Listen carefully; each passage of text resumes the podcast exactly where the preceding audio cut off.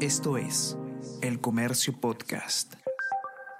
Hola a todos, ¿qué tal? ¿Cómo están? Espero que estén comenzando su semana de manera excelente. Yo soy Ariana Lira y hoy tenemos que hablar sobre Cancillería y la remoción de ciertos embajadores políticos que nombró en su momento Pedro Castillo y que ahora han representado más bien un problema para el actual gobierno. Vamos a conversar sobre todo esto y más a continuación.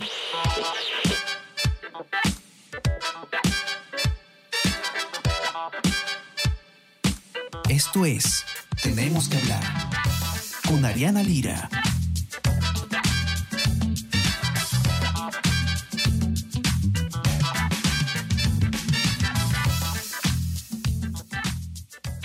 Hola a todos, bienvenidos a esta nueva temporada de Tenemos que hablar. Espero que todos estén comenzando su semana con el pie derecho. Hoy día, como comentábamos, vamos a comentar un poco sobre lo que ocurre a nivel de Cancillería. El Ministerio de Relaciones Exteriores es una entidad que tiene mucho, es muy hermética, es difícil saber qué es lo que está pasando dentro. las mismas costumbres diplomáticas hacen que sea eh, difícil acceder a declaraciones eh, por parte de funcionarios de, de Cancillería eh, se cuidan mucho las apariencias, especialmente en esta entidad, y por lo tanto es un poco difícil saber qué es lo que ocurre eh, a nivel político dentro de, dentro de esta entidad tan importante que finalmente es la encargada de las relaciones internacionales que tiene el Estado peruano con eh, otros países.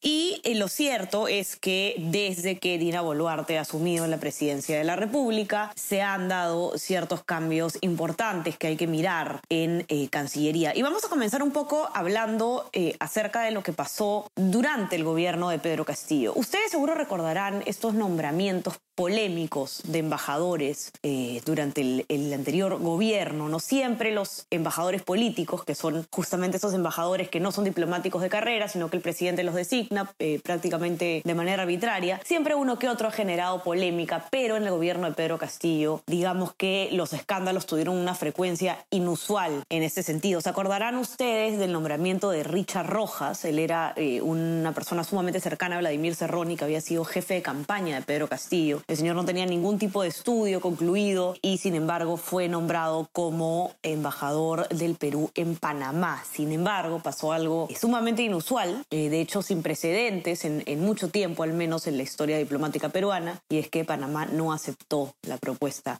del Perú. Esto ocurrió también con otro embajador político y en fin, fueron muchísimos los casos de personas cuestionadas, personas que no tienen los credenciales, que fueron nombradas en embajadas durante la gestión de Castillo. Y lo que ocurre en el gobierno de Boluarte es que se empiezan a revertir algunas de estas decisiones polémicas, pero al parecer por distintos motivos. Y en la nota que hemos publicado el día de ayer, domingo, en ese data, ustedes van a poder encontrar todos estos detalles, pero vamos a conversar un poco sobre lo que ha pasado.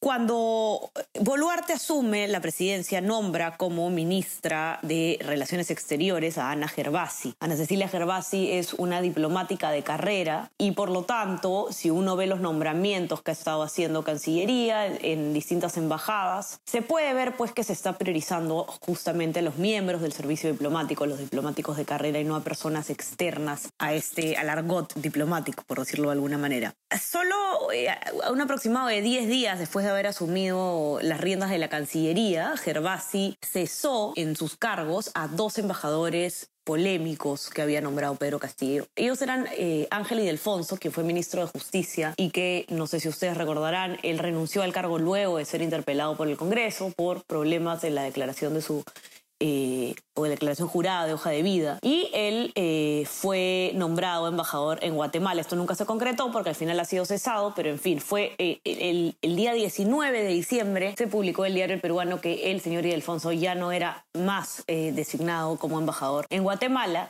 y el mismo día se cesó en el cargo a Isabel Soria, que había sido nombrada del gobierno de Castillo como embajadora de Perú en Suecia. Otro nombramiento que había generado muchísima polémica porque la señora Isabel Soria no tenía ningún estudio superior concluido, en su currículum vitae solamente consignaba estudios en industria del vestido, no tenía manejo del inglés ni del noruego, así que fue bastante criticado. De hecho, nosotros narramos como dentro de la misma Cancillería este nombramiento generó muchísima molestia dentro del mismo cuerpo diplomático. Entonces, el 19 de diciembre se eh, retiran estos dos embajadores, pero curiosamente no se saca del cargo a Karina Palacios. Karina Palacios fue nombrada embajadora de Perú en Bolivia durante el gobierno de Castillo. ¿Y por qué generó tanta polémica este nombramiento particular? Porque la señora Palacios es fundadora de Perú Libre y ha sido funcionaria en el gobierno regional de Junín cuando Vladimir Cerrón era eh, justamente gobernador regional. De hecho, a ella, eh, cuando trabajaba en, el Gore Junín, se le eh, denunció por haber firmado como ingeniera unos documentos cuando aún no tenía dicho título. ella, pues, es ingeniera agrónoma de profesión y se le mandó a Bolivia, que es una plaza, como nos explicaban los especialistas, particularmente difícil, compleja. ¿Por qué? Porque tenemos temas limítrofes importantes que tratar con Bolivia, como por ejemplo el tratamiento de las, de las aguas del lago Titicaca, la pretensión de salida al mar de Bolivia, etc. Todos estos temas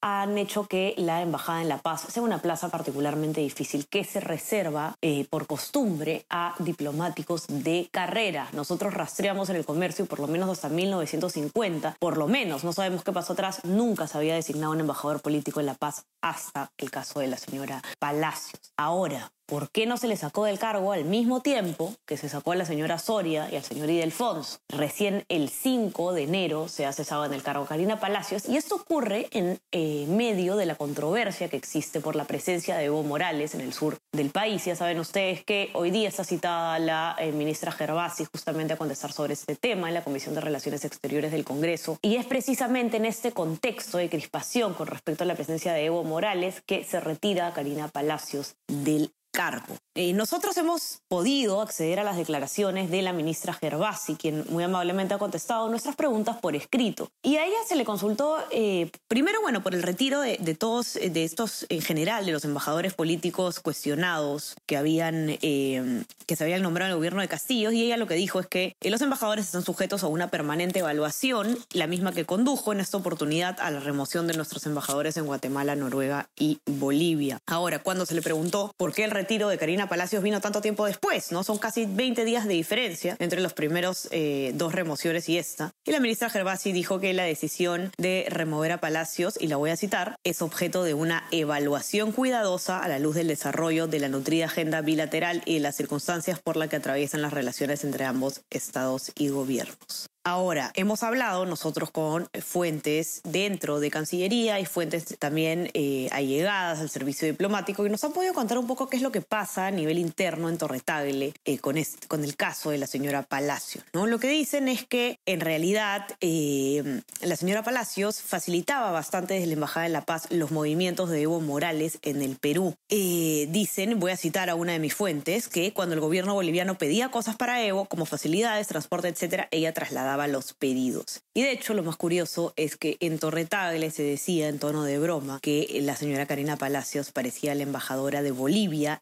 en Bolivia. Así que por eso se, eh, se dice que se retira esta señora para cortar los vínculos que eh, pueda tener eh, el Partido Perú Libre con Evo Morales y Bolivia. Eso lo dice también otra fuente, una persona que perteneció al servicio diplomático y que lo que entiende es que la Cancillería ha actuado para cortar cualquier vínculo que pudiera haber entre la embajada, Cerrón y Evo Morales. Eh, se le preguntó puntualmente a la canciller Gervasi sobre si tenía que ver la salida de Karina Palacios con el tema de Evo Morales y ella, bueno, no quiso responder, pero se reiteró, eh, reiteró perdón, que eh, fue el resultado de una evaluación respecto de las necesidades del Estado peruano. Aún no se sabe quién va a ocupar, quién va a reemplazar a Karina Palacios en la Embajada de Bolivia, pero lo que sí dice Gervasi es que se va a buscar una persona que esté a la altura de esta eh, compleja plaza. Por último, lo que hicimos en ese data fue revisar eh, cuáles han sido los embajadores nombrados por el actual gobierno y lo que podemos ver es que todos ellos son o han sido parte del servicio diplomático.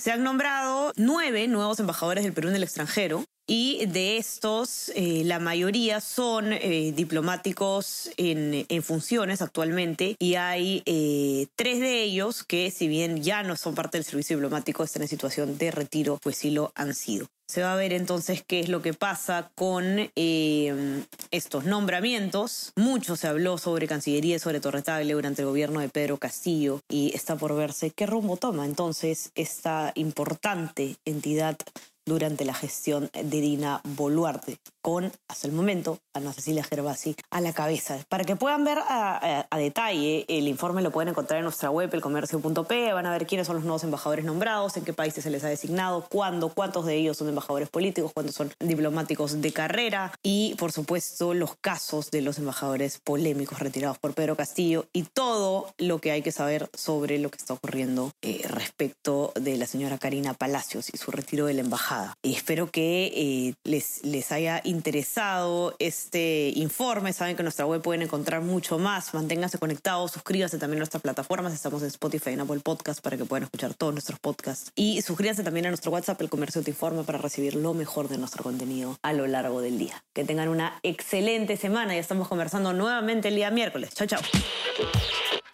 Tenemos que hablar con Ariana Lira.